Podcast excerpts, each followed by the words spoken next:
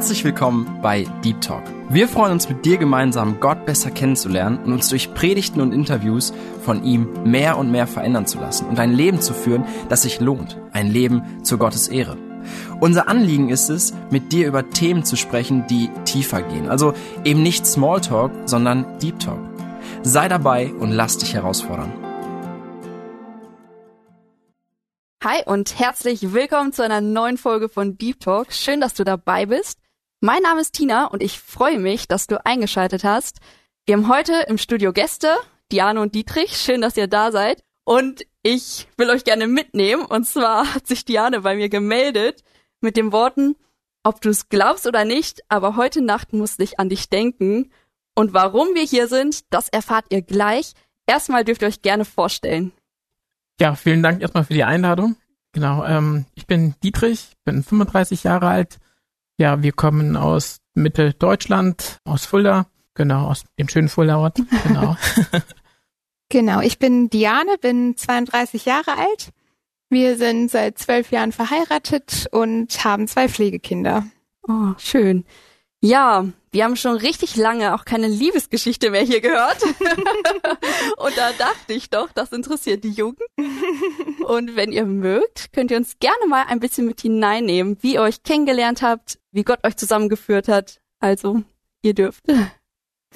Ja, Gott ist ein sehr kreativer Gott, gell? da müssen wir einfach schon die Natur schauen, die so wunderschön ist. Und wir haben uns an einem besonderen Ort kennengelernt, in Spanien. Genau, eigentlich hätten wir uns auch hier kennenlernen können, weil Dietrich hat mit meinem Onkel in der gleichen Straße gewohnt. Aber wir oh. mussten erst mal über 1000 Kilometer fahren, um uns kennenzulernen. Und ja, es kam nämlich so, dass wir in einem Ferienhaus gewohnt haben und Urlaub gemacht haben und mein Papa ist nochmal rausgegangen auf die Straße. Also wir haben in der Nähe einer Hauptstraße gewohnt und da ist ein Mann auf ihn zugekommen, ein deutscher Mann, der ihn gefragt hat, ob er wüsste, wo der Vermieter ist. Das war Dietrichs Papa.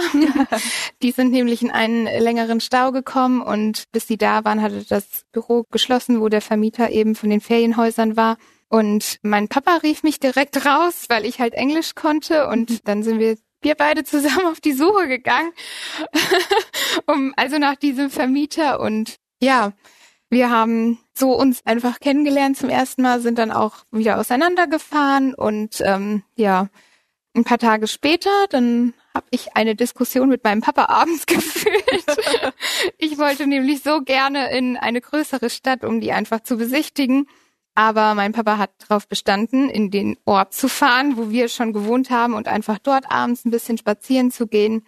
Und ja, ich habe dann nachgegeben. und an dem Tag haben Dietrich und ich uns nochmal getroffen. Oh. Er war oh. nämlich auch da mit seiner Familie. Großer Brindsegen. Ja, definitiv. Kann man wirklich sagen. und ähm, ja, da haben wir also gemerkt, dass seine Familie auch eine gläubige Familie ist und haben uns dann für einen Spieleabend einfach verabredet. Und an dem Abend haben wir dann einfach so alle die Nummern ausgetauscht, also so die Handynummern und sind dann auch nach Hause gefahren und in Deutschland haben wir dann wieder Kontakt aufgenommen. Genau.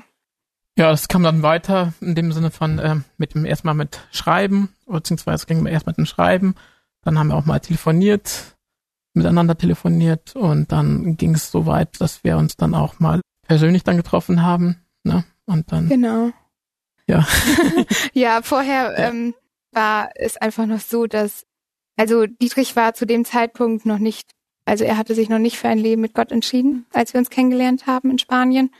Und ich habe aber ein Leben mit Gott geführt. Und als wir dann zu Hause miteinander geschrieben haben, da habe ich irgendwann gemerkt, dass so die Beziehung immer mehr zusammenwächst. Mhm.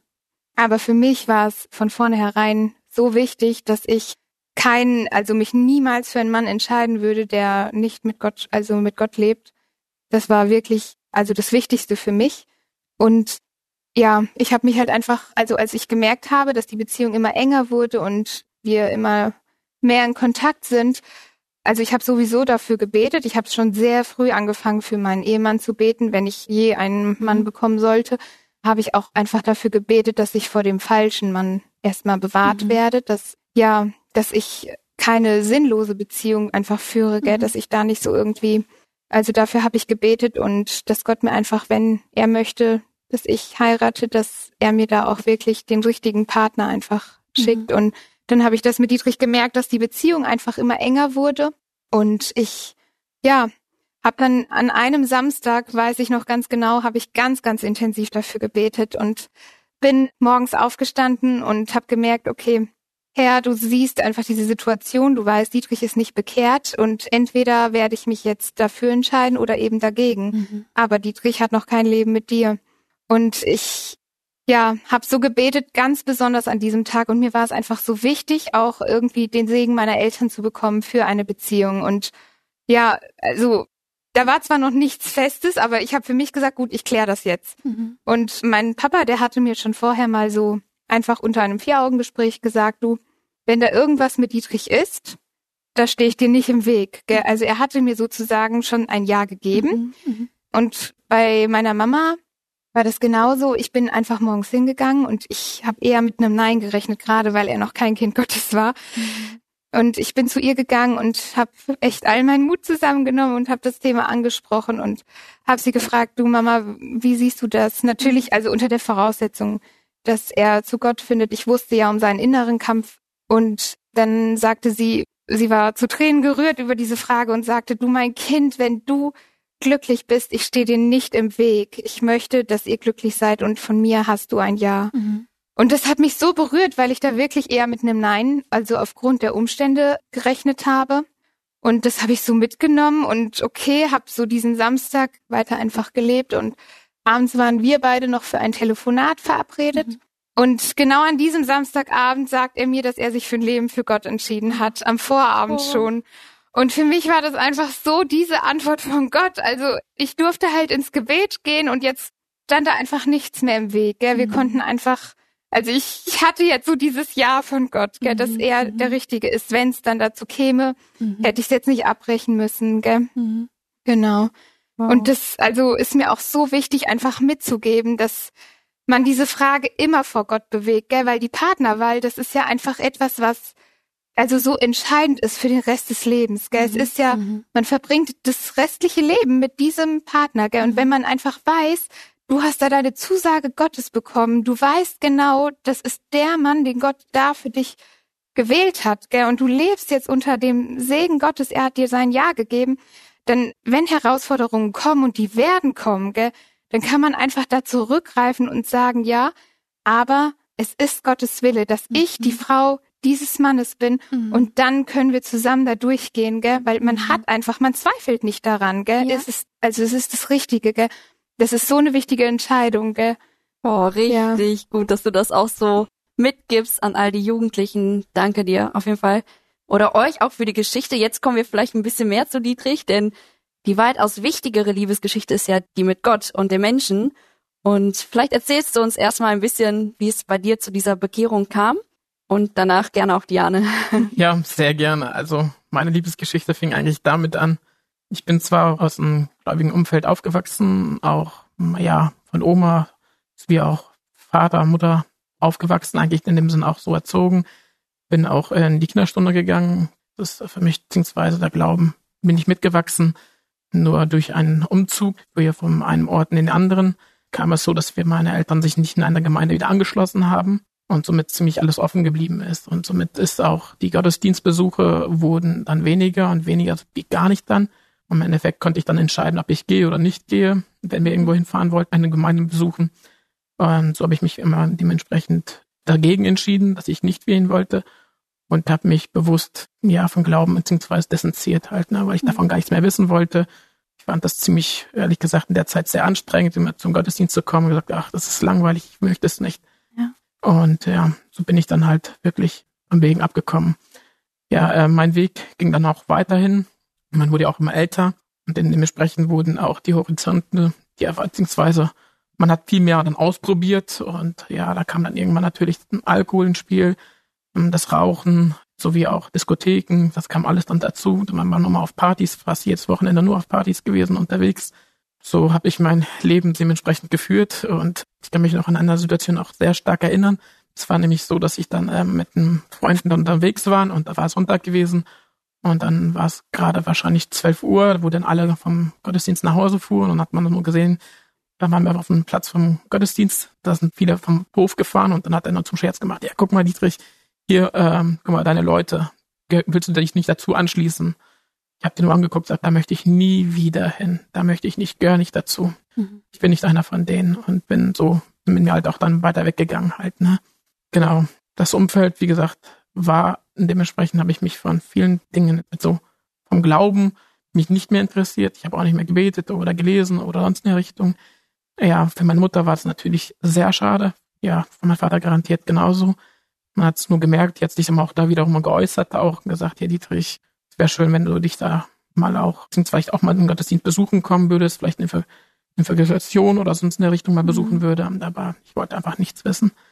Ja, dann kam 2006 die harte Diagnose meiner Mama, dass sie Krebs hat. Und das war für mich natürlich extrem schwer, weil ich, meine Mutter war meine Bezugsperson, wo wenn ich gerade Schwierigkeiten habe, gerade um Freunden oder sonst in der Richtung, wo ich einfach auch zu ihr kommen konnte, mit ihr mal den Austausch durchführen konnte, mhm. wo sie einfach mal, ja, nur zugehört hat. Und das mhm. tat mal richtig gut. Und wie gesagt, da kam die Diagnose und da habe ich echt Gott dann angefangen auch zu schimpfen im Sinne so gesagt, hey, wie kannst du es nur zulassen? Wenn es dich geben würde, dann würdest du es gar nicht zulassen, dann würdest du kein Leid zulassen. Ja, für mich war es in dem Moment sehr, sehr schwer, wie gesagt, halt, ne. Es hat natürlich das mitgebracht, dass meine Freude so am Leben oder das, was man mit Freunden mal so erlebt hat, die Freude nachgelassen hat. Mhm. Das war alles so sehr betrübt, beziehungsweise so neblig. Man hat das Gefühl gehabt, es bringt nicht mehr diese Freude, was man davor so hatte. Gesagt, das hat nicht mehr so Spaß gemacht. Das hat den Reiz verloren irgendwo in der Richtung, ne. Jo, und so ging's die Jahre, so mit dem Kampf zwischen dem und dann kam es, dass wir dann halt immer einen Sommerurlaub geplant, nicht geplant haben, konnten keinen Sommerurlaub planen, beziehungsweise einen Sommerurlaub nicht planen, da meine Mutter krank war, mein Vater die auch gepflegt hat. Ja, aber meine Mutter hat dann nicht mal das Gespräch gesucht zu mir und gesagt, hier Dietrich, willst du nicht mal einen Urlaub buchen für Papa? Der Papa braucht das mal. Der ist einfach müde. Gesagt, ich würde zu meiner Mama gehen und ihr könnt einfach mal in Urlaub fahren. Gesagt, ah, Urlaub ist aber nicht ohne dich, ist nicht kein Urlaub. Mhm. Hat sie gesagt, doch, es wäre schön, wenn ihr das machen würdet. Zu Liebe zu mir, macht das mal bitte. Oh. Dann habe ich einen Campingplatz gesucht und dann haben wir gesagt, wir, auch wenn wir nur zelten, wir fahren dorthin. Ja, so kam es, dann haben wir was gefunden, dann habe ich was gebucht und dann hatte ich meinen Cousin mitgenommen. Mein Cousin hatte auch dann die Jahre davor eine sehr schwere Zeit erlebt, da wo sein Vater dann gestorben ist und so hatten wir auch, wir auch sehr gut verbunden und mhm. somit sind wir dann halt gemeinsam auch in den Urlaub mit meinem Vater gefahren. Genau, und da kann ich mich noch an einen Tag erinnern. Es war ein bisschen windig geworden. Das war gerade auch in Spanien, aber an bevor wir die Anne eigentlich kennengelernt, ein paar Jahre, beziehungsweise ein Jahr davor war das dann so gewesen.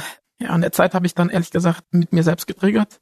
Also war sehr hin und her geworfen und hat mir auch echt die Frage gestellt, wer würde, beziehungsweise wenn ich sterben würde, wem macht, würde es was ausmachen halt, ne? Mhm. Ist eigentlich doch egal, wenn ich sterben würde. Mhm. Es wird doch keinen interessieren, dass ich lebe. Also mit diesen Gedanken bin ich, weiß ich noch ganz genau, in Urlaub gefahren. Und als wir dann halt, wie gesagt, am Meer waren und dann ist an dem Tag mal so richtig windig war, stürmisch war. Da haben wir mit dem Cousin dann gesagt, hier komm, lass uns auf Matratze und ziemlich so ein bisschen weiter rausschwimmen, da sind die Wellen größer. Lass uns mal machen, da haben wir viel mehr Action, viel mehr Spaß. Und das haben wir auch gemacht. Wir haben dann auch da sind tiefer rausgeschwommen. Das Einzige, was wir nicht bemerkt haben, dass die Strömung nach unten beziehungsweise mehr reingezogen hat. Der Wind kam anscheinend vom, vom Land und hat mich mit uns noch mehr und mehr ins Meer getrieben halt, ne. Und das war ja nicht so ein Strand, wo so viele Leute sind. Das war ja so ein verlassener Strand. Da war nicht, echt nicht viel los, war sehr wenig los. Und vor allem, wo es halt so windig ist, war überhaupt im Wasser gar nichts, was keiner drinne halt, ne? Und wir sind trotzdem rein und ja, und dann haben wir irgendwann gemerkt, okay, wir sind schon länger draußen im Wasser, lass uns mal zurückschwimmen. Und haben es versucht, haben wir gemerkt, hey, wir kommen nicht richtig voran und haben es wieder versucht wir kommen nicht voran. Das ist, äh, oh nein, wir werden echt, die Matratze hindert uns, dass wir nach vorne kommen, die treibt uns wieder zurück. Lass uns die Matratze loslassen und gesagt, boah, wir sind schon so lange am Schwimmen. Gesagt, ich habe keine Power mehr, den Weg zurückzuschwimmen. Er sagt, ich schaff das nicht. Sagt, ja, ich auch nicht. Dann saßen wir wirklich auf der Matratze und lagen da so und dann sagt er, ja, was sollen wir machen? Er sagt, ja, eigentlich ist es eigentlich Ironie. Er gesagt, ja, beten und er sagt, ja, ich liebe, ich habe schon lange nicht mehr gebetet. Ich gesagt, ja, ich auch nicht. Mhm. Er sagt, aber was fällt uns noch ein? Es gibt nichts, was wir machen können. Er gesagt, ja, komm, wir beten. Und in dem Moment haben wir dann halt den Stoßgebet gebetet und mein Gebet war, ja, wenn du mich hier errettest, dann möchte ich dich suchen und dich folgen halt, ne? Oh. Und so haben wir das Stoßgebet gemacht und es kam dann wirklich so, dass wir dann halt in dem Moment Arm gesagt haben, um Hilfe gerufen haben. Und ich weiß nicht woher, wir waren eigentlich müde, kaputt wie gesagt, wir waren erschöpft vom, vom, vom Schwimmen und haben dann um Hilfe gerufen und dann stand ein Mann da und hat uns dann komplett da rausgezogen halt. Ne? Ich gesagt, ich kann mich nicht erinnern, woher er kam, was da los war. Ich weiß es bis heute nicht. Ich konnte nicht mal Danke sagen, weil wir einfach so müde, so fix und fertig waren. Und ja, so ging die Geschichte eigentlich los mit dem Herrn halt. Ne? Ich habe mich nicht sofort wirklich nicht entschieden. Das war wirklich, ich habe das Gebet gebetet, aber es kam ein Prozess, beziehungsweise es hat sich was verändert. Mhm. Ich habe gesucht und habe es irgendwo nicht finden können. Ich habe die Unruhe in mir selbst gemerkt, mhm. konnte aber sie nicht deuten, wo sie herkam. Und das ging echt Jahre, beziehungsweise um ein ganzes Jahr. Und ich habe gesucht und gesucht und ich konnte es nicht deuten, woher kommt es und warum habe ich das, warum habe ich dieses Gefühl, alles macht mich nicht zufrieden und nichts erfüllt mich. Ja, dieses beschleichende Gefühl konnte ich echt nicht deuten. Das war echt unglaublich halt, ne, mhm. in den Jahren. Und dann, wie gesagt, hat man sich das nicht getraut, mit Gott irgendwie alles zu bereinigen, beziehungsweise man wusste, okay, vergeben, ja, aber ich wusste nicht wie, weil meine Argumentation war gesagt, nein, Herr, ich bin nicht perfekt genug, ich kann nicht noch zu dir kommen. Ich habe noch die Sünde und ich habe noch diese äh, Sucht in mir, die ich noch nicht stillen kann und ich will es aber noch gerne, aber ja, man hat sich versucht, irgendwo auszureden vielleicht, mhm. ich weiß es nicht so in dem Sinne, aber ich habe das Gefühl, ich war nicht perfekt genug, ich war nicht vollkommen, dass ich mich wirklich für den Herrn entscheiden könnte. Ich sage, ich müsste es erstmal alles beseitigen, mhm. meine Sünden beseitigen, bevor ich eigentlich mich für den Herrn wirklich sagen, ja, ich, jetzt bin ich dein mhm. Kind halt, ne? Ja. Und es kann dann wirklich so, dass es dann die Jahre dann, ein ganzes Jahr dann ging, bis wir dann wirklich bis zum nächsten Urlaub dann ging. Mhm. Und wo ich dann Diana dann kennengelernt habe und ich diese Ausstrahlung in ihr gesehen habe, wo ich dann gerne die Neugier mich geweckt habe, weil ich habe eigentlich die ganze Freiheit genossen. Mhm. Ich konnte eigentlich machen, was ich wollte, wo ich hingehen wollte und hatte Spielraum, wie ich will. Mhm. Und dann treffe ich Diane, wo ich weiß, okay, sie ja glaubt an Gott und wo ich dann sage, okay, ich kenne es auch von meinem Elternhaus, wo man ja bestimmt Regeln vielleicht befolgen muss und vielleicht, wo man sagt, okay, man folgt Gott, dann sollte man bestimmte Dinge nicht mehr machen. Mhm. Und ja, da dachte ich, okay, aber wie kann sie glücklicher sein, als ich es bin? Und äh, das hat mich damals echt keine Ahnung, äh, die Fragestellung gegeben, beziehungsweise ich habe mich immer jedes Mal gefragt, wie geht das, wie funktioniert das, ne? warum ist sie glücklicher, als ich es bin? Und ja, so kam das halt, dass das Gespräch dann mit Diana dann führte, immer mehr und mehr das Gespräch geführt habe. Genau, und in der Zeit, wo ich dann halt mit Diana das Gespräch gehabt, dann kam es so, dass mich ein Jugendleiter mal angerufen hatte. Und da hatte meine Schwester dann die Nummer abgegeben, beziehungsweise ihnen gegeben und dann rief er gesagt, ja Dietrich, ich bin Jugendleiter, ich möchte dich gerne zum Jugendstunden einladen. Jo, ich sagte, äh, ich habe keine Zeit, ich muss jetzt mal Rasen mähen. Ja, ich komme gleich vorbei und dann helfe ich dem Rasen zu mähen. Ja, aber ich wollte noch die Reifen wechseln. Ja, ähm, ja, da helfe ich dir auch. Ja, aber und die, und die Bremsen wollte ich noch machen. Ja, kein Problem, ich helfe dir und dann, aber dann kommst du ein bisschen zu Junge. Ich habe mir eine Ausrede ausgesucht, beziehungsweise irgendwie den loszuwerden und ich habe es nicht geschafft halt, ne? Der hat nicht nachgelassen, ne? Dann habe ich nur gemerkt, okay, der wird echt nicht nachlassen, ne? Und dann habe ich gesagt, okay, ich komme, ich komme, ich, ich muss nicht kommen, ich komme schon so halt, ne? Ja, und so bin ich auch dann zur Jugendstunde gekommen und dann hatte ich echt gute Gespräche auch mit den Jugendleitern, auch die Gemeinschaft mit der Jugend selbst dann, wo man mal gemerkt habe, okay, ich muss nicht, meine Sünden ist eine Schule, wo ich nach und nach durch Gottes Gnade einfach fallen lassen darf, wo er mit seinem Geist uns auch wiederum auffordert zu sagen, hier, da hast du noch und dann und dann so ein Prozess halt, wie gesagt, ist halt, ne, mhm. ne, gesagt, manche Sünden, wo ich gesagt habe, wow, hätte ich nicht gedacht, das Frau zum Beispiel konnte ich dann heute auf morgen schlagartig aufhören und war dann nicht mehr, wo ich gesagt so viele Jahre und wie ich gesagt, Wahnsinn, das ist mhm. nicht zu begreifen halt. Aber wie gesagt, dafür manche anderen Ecken wiederum, wo ich meine Schwierigkeiten dann habe. Aber wie gesagt, durch Gottes Gnade halt wiederum merke, okay, hey, mhm. es, es ist wunderbar halt, ne? Es ist sein Zeitplan und seine Veränderung, die er uns dann nach und nach verändert halt, ne? Mhm. Stück für Stück halt, ne? Und ich habe immer gedacht, das muss sofort passieren halt, ne? Mhm. mhm. Und so habe ich mich echt schwer getan, mich dann zu bekehren halt, ne? Und dann eines Tages habe ich dann gesagt, okay, jetzt mach ich's. War das dann in einem Gespräch oder bei einem Gottesdienst, Evangelisation oder? Nein, es war mit auch nach einem Jugendgespräch, beziehungsweise eine Jugendstunde und bin ich nach Hause und habe ich gesagt, so, ich mache das jetzt fertig. Ah, okay. Und dann habe ich auch mit einem Jugendleiter mal angerufen und gesagt, nein, ich hab's jetzt Verstanden. Es kommt auf die Gnade an. Boah, genau. so eine bewegende Geschichte, wirklich. Danke fürs Teilen. Ja, ja Diane, du. ja, ich hatte wirklich so die Gnade, dass ich einfach sehr behütet aufgewachsen bin, eigentlich so wie Dietrich, aber mhm. ich durfte auch früh in die Kinderstunde gehen, in die Gottesdienste, in die Jugendstunden und ich habe mich auf einer Kinderfreizeit sehr früh bekehrt und habe es dann einfach auch, wo ich dann älter war, nochmal festgemacht. Mhm. Und für mich ist es einfach so eine besondere Gnade, dass ich das so durfte, weil gerade so durch diese Teenie- und Jugendzeit hatte ich dann eine ganz, ganz enge Beziehung zu Gott. Ich weiß noch heute, wie ich einfach so oft gerne auf meine Hängematte in meinem Zimmer lag und mit Gott geredet habe, so Mhm. die Jugendsorgen oder Teenie-Sorgen so alle ihm gesagt habe und Mhm. da wirklich einfach so eine schöne Zeit irgendwie auch da mit ihm erleben durfte. Gell? Also Mhm. ja. Boah. Ja, das ist immer erstaunlich und bemerkenswert, wie Gott Mhm. einfach führt und Menschen bewegt und auf ganz Mhm. unterschiedliche Art und Weise. Ja. Ja, und dann zusammenführt. ja, ihr habt auch Höhen und Tiefen erlebt. Hat ja jeder Christ auch in seinem Glaubensleben, Mhm. dass man mal enger mit Gott ist und mal passieren Dinge. Nehmt uns doch mal gerne so in eure ersten Ehejahre mit rein, Mhm. wie das da so war. Ja, die ersten Ehejahren, wie man so sagt, hat so eine Höhen und Tiefen gehabt. Mhm. Und wir hatten damals uns auch als Trauspruch den Jeremia 29, Vers 11 gewünscht, beziehungsweise als Trauspruch gehabt und uns gewünscht, dass Gott uns damit ja so ein bisschen durchleitet. Und da geht es ja darum, dass Gott es eigentlich gut mit uns meint. Mhm. Und eigentlich Vers bezieht sich eigentlich auf das Volk Israel, das einen guten Plan mit dem Volk hat.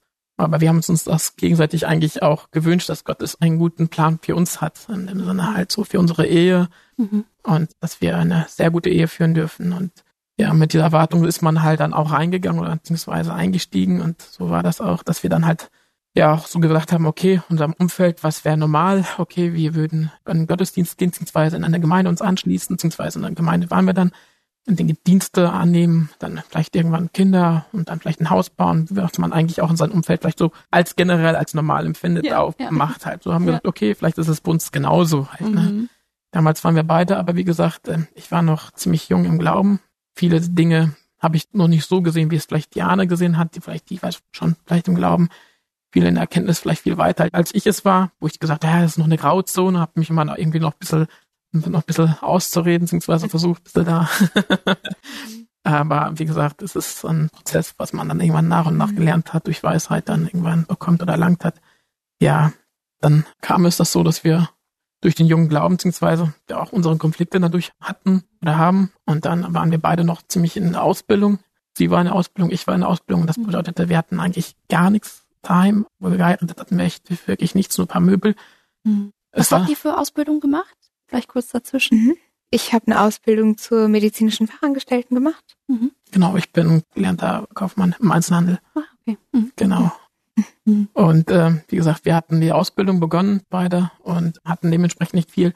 Das Gute daran ist, dass dann Janes Eltern ein Mehrfamilienhaus haben und äh, gesagt haben, okay, wir würden euch dann halt dementsprechend, ja, wir haben gesagt, wir mit kleiner Mieten würden wir anfangen, weil wir wollen versuchen, auch irgendwo selbstständig zu werden. Ja. Und da haben wir das auch dann angefangen damit. Aber wie gesagt, es hat trotzdem noch eine Menge gefehlt. Es gab noch kein Sofa, keine Küche, noch gar nichts. Mhm. Ich weiß, wie unser Start dann noch war, unsere Waschschüssel gewesen. Das war noch echt an unsere Geschirr gespült. Und äh, unser Kühlschrank war eine Kühlbox gewesen. Das war das, was Wow. wir, unser Start war halt. Ne? Die sind tatsächlich aber trotzdem in die Flitterwochen geflogen. Und ähm, in der Flitterwoche haben wir gesagt, okay, wie sollen wir es jetzt weitergehen halt, ne? Und dann standen wir da beide und dann okay, ja, wissen wir nicht, ne? Gesagt, okay. Und dann auf einmal kam ein Anruf von ihrer Mama und dann hieß es ja, wir haben da eine Küche für euch. Da ist eine Bekannte, da ist jemand verstorben. Es ist so eine ältere Küche zwar, aber ein, ja, aber eine hochwertige Küche. Die müsst ihr nur abholen. Mhm. Okay, wir kamen kaum von der Flitterwoche und haben wir sofort die Küche abgeholt. Oh, ne? Und so hat wow. er für uns für die Küche gesorgt halt, ne? Mhm. Und so hat uns echt Gott durch die Jahre für Möbelstück für Möbelstück durchgetragen, Mhm. was man eigentlich für heute auf morgen wohl gar nicht sagen kann. Wir können für jede Möbelstück in unserer Wohnung sagen, hier, das ist die und die Geschichte. Da, da und da. Und da hatten wir überhaupt kein Geld gehabt und da war auf Wow. einmal das da und auf einmal kam dies und ja, es hat alles wirklich immer wunderbar zusammengepasst. Mhm. Das war echt unglaublich. Also es, Gott hat gesorgt halt. Ne? Ja. Vielleicht wird der eine oder andere sagen, ja, warum heiratet man so früh? Man kann ja warten. Warum würdet Mhm. ihr empfehlen oder sagen, warum ihr euch so entschieden habt, doch früh Mhm. zu heiraten? Ich würde sagen, auch allein wegen der Versuchung halt. Ne? Mhm. Es bringt so eine Versuchung mit sich, wenn man so länger man wartet, bringt sich das auch die Gefahr hinaus, eine Versuchung da gelockt zu werden halt. Ne? Das Mhm. kennt man ja auch selbst. Und dementsprechend würde ich sagen, auch man sollte es eigentlich, wenn man eine Beziehung dann anfangen sollte, Mhm. dann auch bewusst sein halt. Es Mhm. war vielleicht von unserer Seite vielleicht leichtsinnig, vielleicht noch zu jung waren wir noch in dem Sinne, vielleicht noch nicht reif genug, wo man sagen kann, okay, wir hätten erstmal unsere Ausbildung machen sollen und sowas.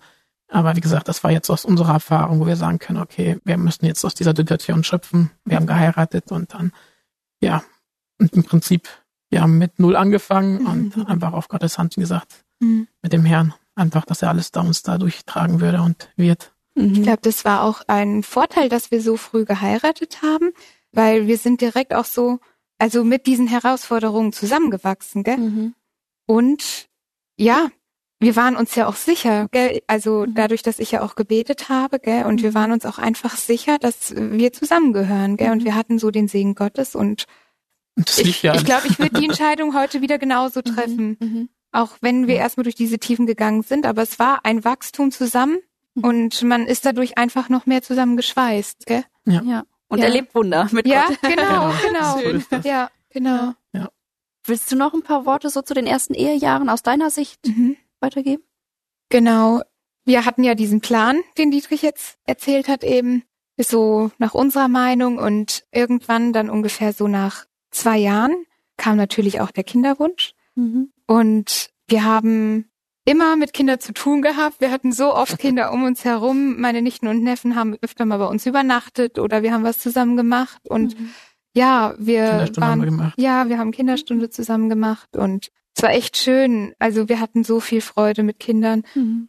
Und Dietrich hat auch mal gesagt, ja, wir wünschen uns zwei Dutzend Kinder. ich glaube, ihm war nicht bewusst, wie viele Kinder das dann sind. Aber, also, ja, genau. Und irgendwann haben wir gemerkt, okay, es klappt nicht. Und wir haben dann auch ziemlich schnell die Diagnose bekommen vom Arzt, dass wir keine leiblichen Kinder bekommen können. Mhm. Und ja, das hat dann erstmal so den Boden, würde ich sagen, unter den Füßen weggerissen, gell? Mhm. Weil man stellt dann doch so viel in Frage, gell? Also Gott ist ja, Gott hat ja diese Diagnose letztendlich zugelassen. Mhm. Also stellt man ihn in Frage. Weil Ja. wir wissen ja, ne, für Gott ist erstens kein Ding unmöglich Mhm. und er hat jetzt zugelassen, dass wir diese Diagnose haben. Und hinzu kam zu dem Zeitpunkt auch noch, dass also unsere Gemeinde, die war eine sehr junge Gemeinde und da war gerade so ein Babyboom, also wirklich so gefühlt alle waren gerade schwanger oder haben gerade entbunden oder Mhm. also ist das Thema Kinder, Baby und so, das war so hoch in der Gemeinde, man Mhm. konnte kaum in einem Kreis mit Frauen stehen, wo nicht über Kinder gesprochen wurde oder Babys, gell? Also Mhm. umso schwerer einfach die Situation auch auszuhalten, weil man konnte nicht mehr mitreden. Mhm. Man war irgendwie so automatisch ausgegrenzt, obwohl sie ja gar nicht ausgegrenzt haben, Ja, ne? So, ja. also vom Gefühl her. Und gleichzeitig hat man einfach ja jeden Monat die neue Hoffnung gehabt, gell? Also Mhm. so wir haben ja, also in diesem Bibelvers, den Dietrich vorhin zitiert hat, da geht's ja um die Hoffnung. Er gibt uns Hoffnung, gell?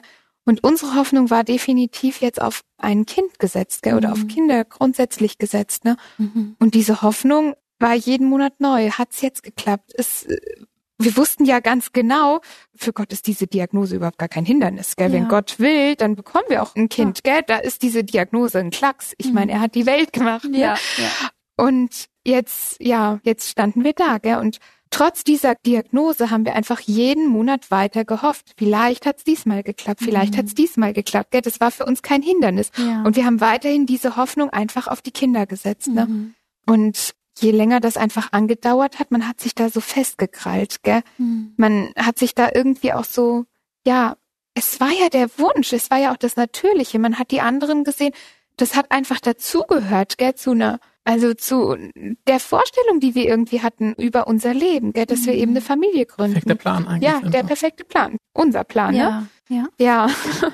Und ja, irgendwann waren das so Verletzungen. Man hat sich irgendwie auch selbst so aus der Gesellschaft Stück für Stück zurückgezogen. Boah. So, also einfach, man ist in sich gegangen, gell? Wir haben uns, also unser ganzes, also für uns, wir haben uns zurückgezogen, wir haben uns an Serien gehängt, gell? Wir haben uns irgendwie versucht abzulenken, ne? Mhm. Und trotzdem, wenn du gelebt hast, dann hast du halt in dieser Hoffnung gelebt, du kriegst trotzdem irgendwie ein Mhm. Kind, ne? Also, und ja, man wurde einfach auch so verletzt oder man hat das so verletzend erlebt, gell? Man hat so gekämpft, weil du weißt ja letztendlich ist Gott so dafür verantwortlich ja, irgendwie, ne? Ja, ja. Und du kannst es aber auch gerade gar nicht so aus seiner Hand nehmen oder Mhm. willst es auch gerade gar nicht nehmen. Man rebelliert so dagegen, gell? Man versteht Zwischen nicht beides. warum, Genau, ne? man, man, man hofft und will Gott vertrauen Ja. und gleichzeitig ist man doch irgendwie zornig oder sauer oder Ja. wütend oder enttäuscht oder verletzt gegenüber Gott wohl und sagt, das ist so eine, Ja.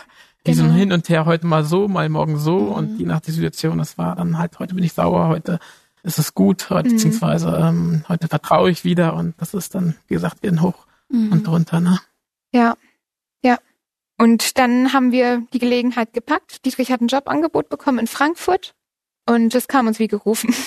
dann sind wir erstmal weg. Also wir haben dann in Hanau gewohnt und Dietrich hat in Frankfurt gearbeitet und wir haben uns einfach wirklich zurückgezogen, gell? Und wir haben unser Leben gelebt. Wir sind für ein Wochenende nach London geflogen oder wir sind zusammen essen gegangen. Wir haben einfach so uns unser Leben gelebt und uns halt an ihr, also an Dingen, die uns einfach geboten wurden, die halt irgendwie, also wir haben Freude gesucht, gell? Mhm. Also irgendwo Glück gesucht, ne? Für für kurze Dauer natürlich nur, aber es wurde mal kurz gestillt, Mhm. diese Suche nach Glück, gell? Und irgendwann hat sich diese Situation so angespannt, auch so als Ehepaar hatte man da zu verschiedenen Dingen vielleicht auch eine also unterschiedliche Meinung. Dadurch sind halt auch Diskussionen entstanden. Wir als Ehepaar sind weiter auseinandergerückt. Wir hatten wirklich auch, also unsere Ehe hat sehr gekriselt in dem Moment, gerade auch in Hanau. Gell? Wir, also wenn Gottes Gnade nicht wäre, ich weiß nicht, ob wir hier zusammen sitzen würden. ähm, Ja. weil es hat einfach, also viele Verletzungen sind auch gegenseitig einfach entstanden. Wie man halt, jeder ist mit seinem Schmerz anders umgegangen, Ja. gell? Und dann Ja. zusammenzuhalten in der Situation, das war einfach herausfordernd. Und jeder anderes verarbeitet in Genau. dem Sinne und jeder weiß zwar voneinander, aber jeder sucht irgendwo anders seine, beziehungsweise sich daran abzulenken. Der eine versucht sich dann zu sagen, okay, nistet sich zu Hause eher mehr ein und will nichts mehr raus und der andere wiederum versucht dann halt, wie ich es war, im beruflichen Umfeld mir dann halt ja den Karriereaufsprung zu, Mhm. Ja, zu wagen, wo ich gesagt okay, wenn das nicht, dann versuche ich wenigstens karrieremäßig aufzusteigen und mir das zu geben. Und so hatte ich auch meine Stunden, jede Stunde angenommen, die ich nur in der Arbeit nehmen konnte. Das waren echt viele, viele Stunden, Mhm. die ich dann halt da wirklich gearbeitet habe. Wochenende, wenn wir frei hatten, dann sind wir halt mal weg gewesen, aber sonst, wie gesagt, waren auch trotzdem viele Stunden an der Arbeit halt. Ne? Mhm. ja, und irgendwann kam dann der Punkt, wo ich einfach in unserem Wohnzimmer stand. Und ich weiß noch wie heute, also ich stand da, ich habe mich so alleine gefühlt, gell, weil die Beziehung war irgendwie zwischen uns kaputt. Mhm. Die Beziehung zu Gott war kaputt. Also wir haben ihn ja so, ja, wir haben ihn beschuldigt dafür, gell? Und auf der anderen Seite haben wir auch alle unsere Freunde und die Familie einfach halt zurückgelassen. Und jetzt Ja. stand ich da in meinem Wohnzimmer so völlig allein gefühlt und habe einfach mein Handy in der Hand gehabt und habe gedacht, Jana, du musst jetzt mit jemandem reden. Du bist so allein, du musst reden. Mhm. Aber damals war dieses Thema auch einfach noch so verschlossen. Man hatte so gar nicht das Gefühl, dass irgendwie jemand da ist, der redet oder Mhm. der das erlebt hat. Gell? Man, das war damals wie so ein Tabuthema noch. Ja. Gell? Und ich habe an dem Tag habe ich echt gedacht, ja, aber Diane, Gott ist da. Auch wenn jetzt gerade, aber Gott ist da. Wenn Mhm. du jetzt gerade keinen erreichen kannst, Gott ist da. Mhm. Und in dem Moment habe ich einfach nur einen Hilferuf gemacht und habe gesagt, Herr, bitte hilf uns hier irgendwie raus. Und also Gott hat dieses Gebet einfach wirklich erhört. Er hat angefangen an mir zu arbeiten. Er hat angefangen an Dietrich zu arbeiten. Dietrich ist aufgrund der beruflichen Situation, weil er so viel gearbeitet hat, sehr körperlich zusammengebrochen. Und Gott hat an ihm angefangen zu wirken und an mir und wir durften wirklich ein ganz besonderes Ehepaar kennenlernen, ein Pastoren-Ehepaar. Wir sind dann in diese Gemeinde gegangen. Die haben uns direkt beim ersten Mal, wo wir da waren, zum Pizzaessen eingeladen. Und wir haben in ihnen so viel gesehen. Wir haben gesehen, wie selbstlos sie ihr Leben Gott hingeben. Die sind vor dem Gottesdienst losgefahren und haben ihre Gemeindemitglieder eingesammelt, um sie zum Gottesdienst zu bringen und anschließend dann wieder nach Hause zu fahren. Welcher Pastor macht das? Das war so selbstlos. Wir haben das so bewundert und wie sie auch mit den Kindern einfach so einfach gelebt haben und für andere ihr Leben, also sie haben ihr Leben Christus gegeben und er hat was so Gutes daraus gemacht, gell? Und wir haben, okay, wir haben festgestellt, das ist nicht alles, was wir hier machen, gell? Mhm. Da ist noch ein Leben, das viel mehr Wert hat, gell, Mhm. als das, was wir jetzt gerade führen. Mhm. Und so hat Stück für Stück diese Heilung einfach begonnen, gell, in unseren Herzen. Und wir konnten, ich, ich, ich stelle mir das immer so vor, wir hatten diesen Kinderwunsch so fest in der Hand, gell, wir wollten nichts anderes und haben so da festgekrallt, gell, dass wir unsere Hände einfach nicht öffnen wollten. Mhm. Aber so Stück für Stück durften wir die Hände langsam öffnen und diesen Wunsch dann wirklich komplett Gott abgeben. Mhm. Und er hat dann einfach was viel Besseres daraus gemacht, gell? Wenn wir anfangen, unsere Hände zu öffnen und in seine Hände diese Wünsche zu legen, gell? Mhm. So wie Abraham musste ja Isaac opfern. Mhm. er hat nicht festgekrallt und hat gesagt, Gott, du hast mir aber versprochen, dass daraus ein Mhm. großes Volk entsteht, Mhm. sondern er hat im Vertrauen Gottes Isaac zum Altar gebracht, Ja. auf den Opferaltar. Er war bereit, Isaac zu opfern. Ja. Und Gott, was hat Gott gemacht? Gott hat sowas Gutes daraus gemacht. Er hat das Volk erwählt, gell? Dieses ganz besondere Volk Israel Mhm. hat Gott dadurch einfach entstehen lassen, gell? Mhm. Und genau das ist eigentlich der Punkt, gell? Wir krallen so oft an irgendwelchen Wünschen fest, gell? Ich kann mich noch so erinnern, Dietrich musste mal für die Jugendstunde ein Thema vorbereiten und da ging es um einen Affen. Mhm. Da war in einem Tongefäß irgendwas Besonderes, was der Affe jetzt haben wollte. Ich weiß nicht, vielleicht kennst du die Geschichte. Mhm, erzähl.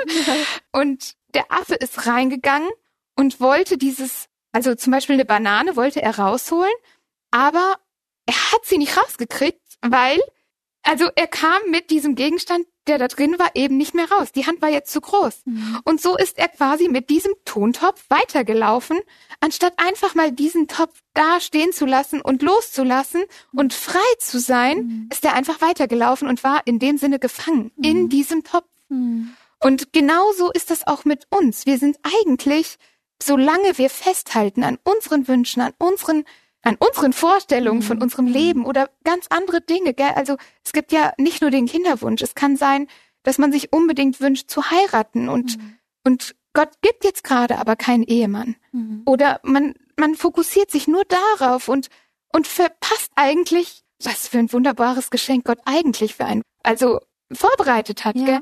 Und so ging's uns auch. Also Gott hat wirklich so sanft unsere Herzen geheilt, als wir ihm die Hand Mhm. geöffnet haben und gesagt Mhm. haben, okay, Herr, du darfst. Mhm. Du darfst jetzt mit unserem Leben machen, was du möchtest und nicht mehr, was wir uns vorstellen. Ja. Und wir können beide heute sagen, ich weiß, wir saßen vor ein paar Monaten zusammen und haben einfach, ich habe, ich glaube, ich habe dich gefragt, oder? Würdest du eigentlich das Leben leben wollen, das wir uns vorgestellt haben? Oder würdest du das Ja. Leben leben, das wir heute leben? Und wir können beide wirklich von Herzen sagen, nee, das wollen wir gar nicht mehr, was wir wollten Ja. für unser Oh. Leben, gell?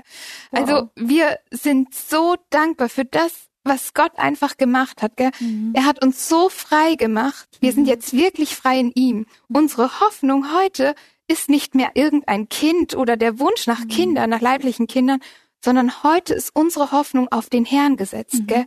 Es ist so wichtig und das alleine gibt Frieden und da wollen wir echt so ermutigen, gell? Wir dürfen loslassen. Wir haben damals auch einfach gedacht, Gott, ein liebender Vater? Wie soll das denn sein? Er verletzt uns so sehr, er gibt uns nicht diesen Wunsch, er erfüllt uns nicht diesen Wunsch. So kann ein liebender Vater doch nicht sein. Mhm. Aber doch, weil wir dürfen loslassen, weil er was viel Besseres vorhat. Mhm.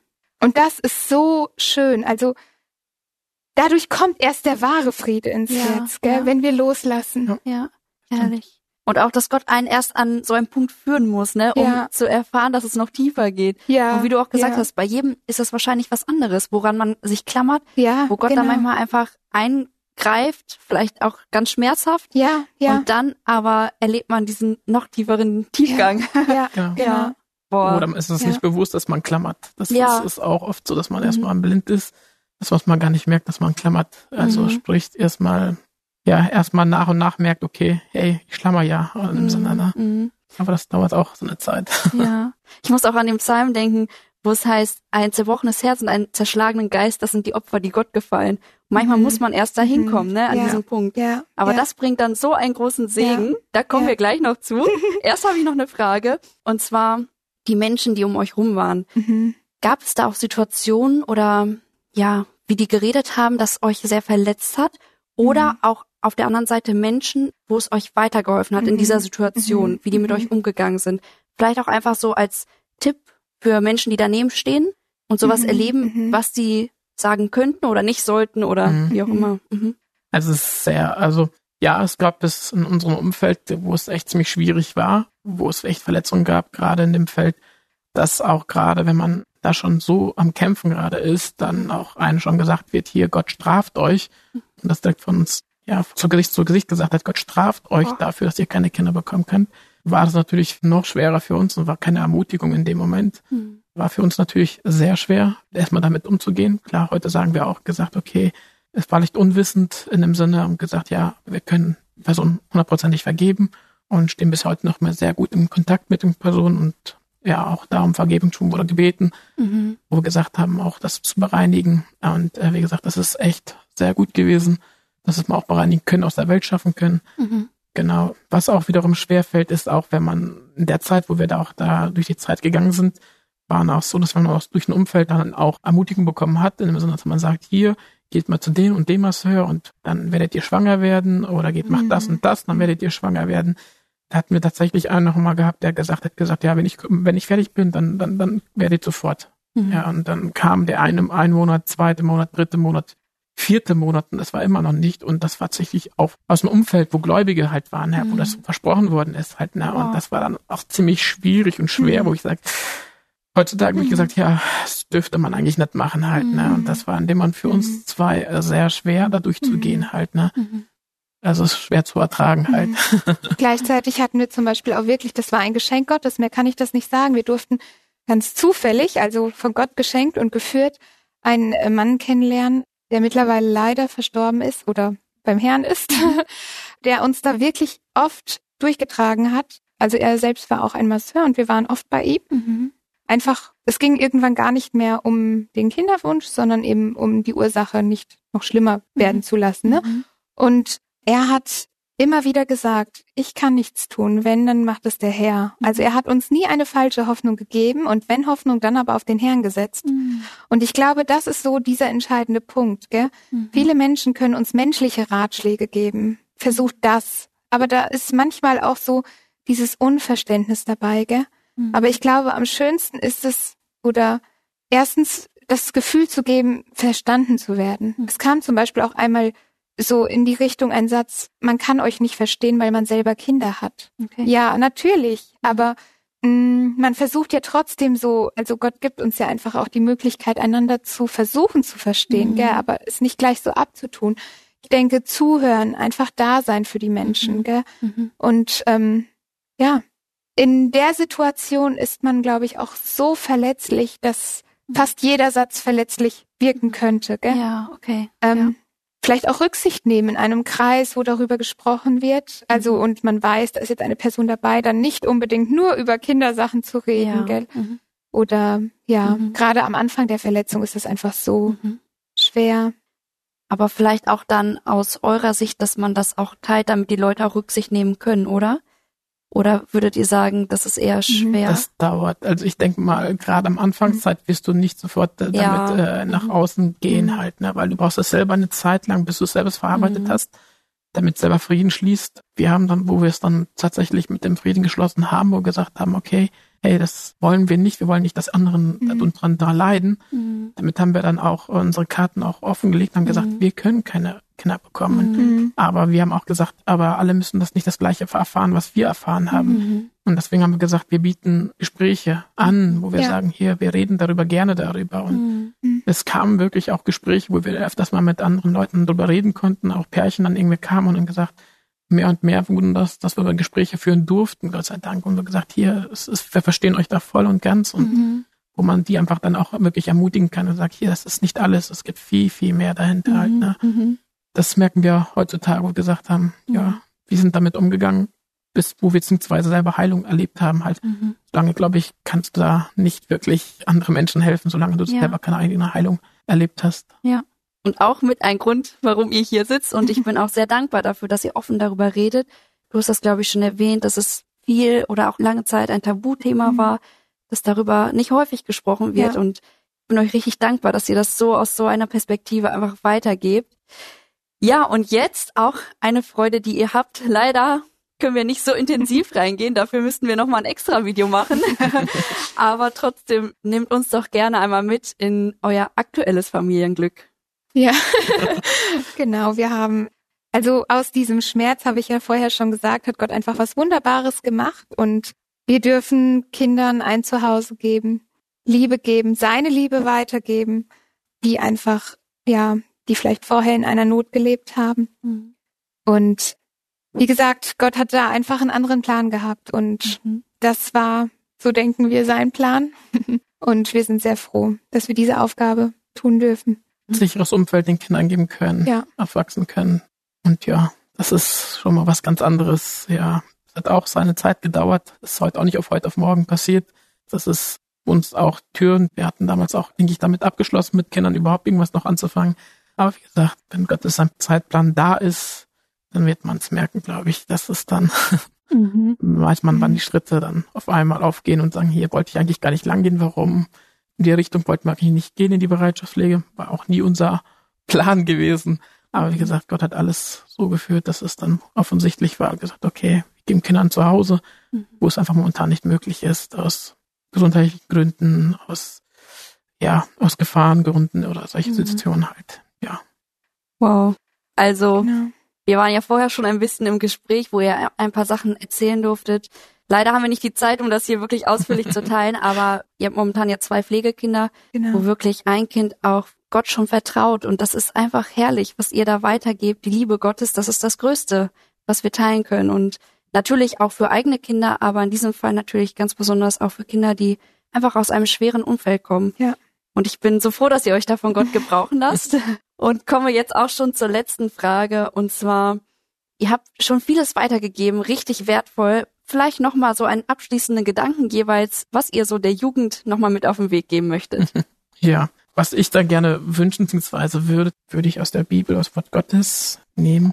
Und es steht in Jesaja 55, Verse 8. Denn meine Gedanken sind nicht eure Gedanken und eure Wege sind nicht meine Wege, spricht der Herr, sondern so hoch der Himmel über die Erde ist, so viel höher sind meine Wege als eure Wege und meine Gedanken als eure Gedanken.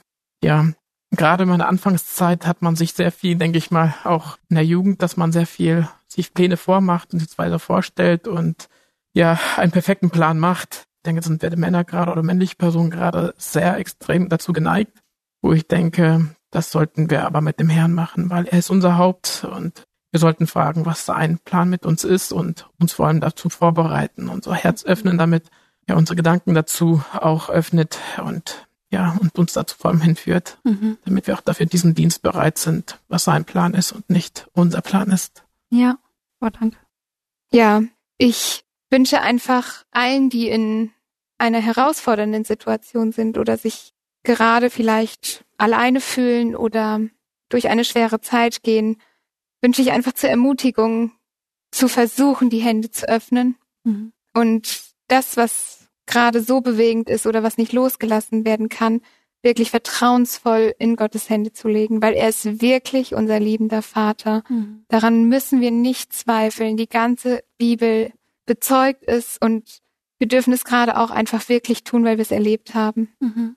Die Hände öffnen, es ist so schwer. Das haben wir vor kurzem einfach vor einem Jahr oder zwei Jahren gerade wieder neu erlebt und Trotzdem, als wir sie wieder vertrauensvoll geöffnet haben, hat Gott wieder etwas Wunderbares daraus gemacht und da dürfen wir einfach ermutigen. Oh, ja, Gott die Ehre. Ich danke euch sehr für auch diese wertvollen Ratschläge. Ich denke, das wird bestimmt auch den Leuten weiterhelfen und ja, will noch einmal wiederholen. Wir hatten heute Dietrich und Jane hier im Studio.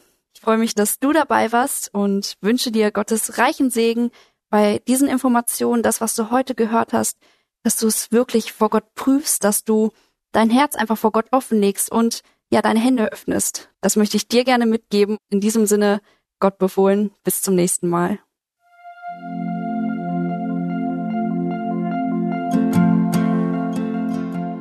Schön, dass du heute dabei warst. Wenn es für dich ein Segen war und du etwas mitnehmen konntest, dann teile Deep Talk gerne mit deinen Freunden und fühle dich frei, auch uns ein Feedback zu schreiben. Wir würden uns da sehr darüber freuen. Wenn du heute zum ersten Mal dabei warst oder eine Sendung verpasst hast, kannst du alle vorherigen Sendungen auf Spotify oder auf Soundcloud finden. Mehr Infos über Deep Talk oder Segenswelle allgemein findest du auf www.segenswelle.de oder auf unserem Instagram-Feed, auch unter Segenswelle zu finden. Falls du Fragen und Anregungen, zum Beispiel Themenvorschläge hast, schreib uns gerne. Wir wünschen dir noch eine gesegnete Woche mit den Worten aus Kolosser 3, Vers 17. Und was immer ihr tut, in Wort oder Werk, das tut alles im Namen des Herrn Jesus und dank Gott dem Vater durch ihn.